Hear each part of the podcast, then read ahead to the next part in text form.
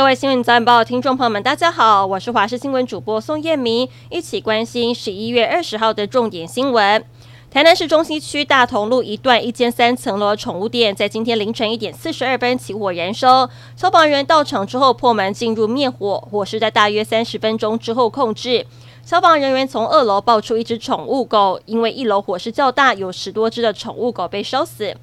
根据了解，驻美代表萧美琴跟张周末特 APEC 代表团在昨天搭乘同班机返台。有商务舱的旅客表示，是有看到萧美琴乘坐同一班飞机，而这会引起关注，主要就是因为赖萧佩即将亮相了。民进党总统参选赖清德曾经松口，驻美代表萧美琴是优先之上的副手人选，但他被问到总是不承认也不否认。而赖清德竞选总部规划在今天下午召开记者会，会有赖清德、萧美琴亲自宣布搭档参选，而明天就会前往登记。冷气团来袭，彰化这两天气温骤降，有六人送医到院前都没有呼吸心跳，其中最年轻的才四十六岁。医生提醒，天气冷，血管容易收缩，对于有心血管疾病、脑血管疾病的患者最容易产生影响。民众要因应室内、室外的温度变化，除了衣物可以多做多层次的穿搭搭配，也可以利用暖暖包加强腋下腹股沟的保暖。外出登山健行，也可以利用轻便的锡箔纸。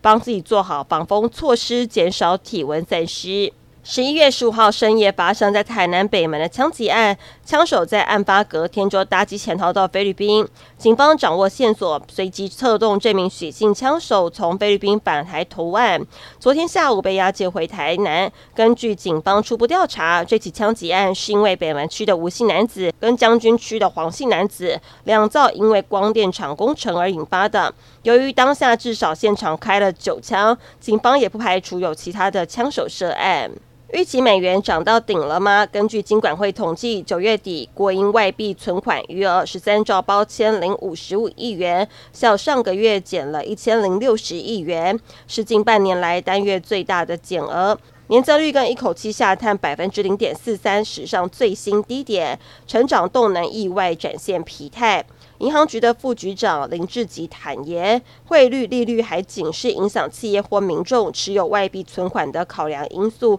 但并非是唯一的因素。其他还包含了对未来预期跟产业间付款的频率都是有关系。随着消费者物价指数上涨，二零二四年最低的税负制个人免税额将由现行的新台币六百七十万元调升到七百五十万元。保险死亡给付免税额从三千三百三十万元调高至三千七百四十万元，同时一次领分期领退职所得免税额度也会调升，二零二五年申报适用。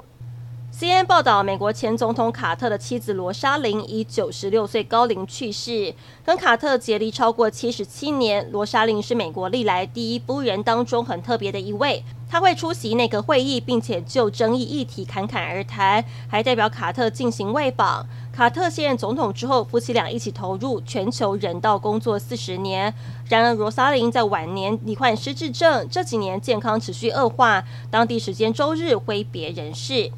阿根廷的总统大选决选投票初步的结果，根据路透社报道，挑战左派政府的右派自由经济学家米雷伊胜选当上总统。米雷伊主张关闭中央银行，并使得经济美元化、削减政府开支等。个人政治光谱极右，有阿根廷川普的外号。他也严厉批评中国，被认为是亲美派。面对高达百分之一百四十三的年通膨率，也是他执政的挑战。日本东京电力公司十九号受访表示，福岛第一核电厂当中存放的核处理水，从今年八月开始排放入海之后，排放量超乎预期，已经减少相当于十六座储水槽的储水量。核电厂内目前约有一千座储水槽的废水等待排放。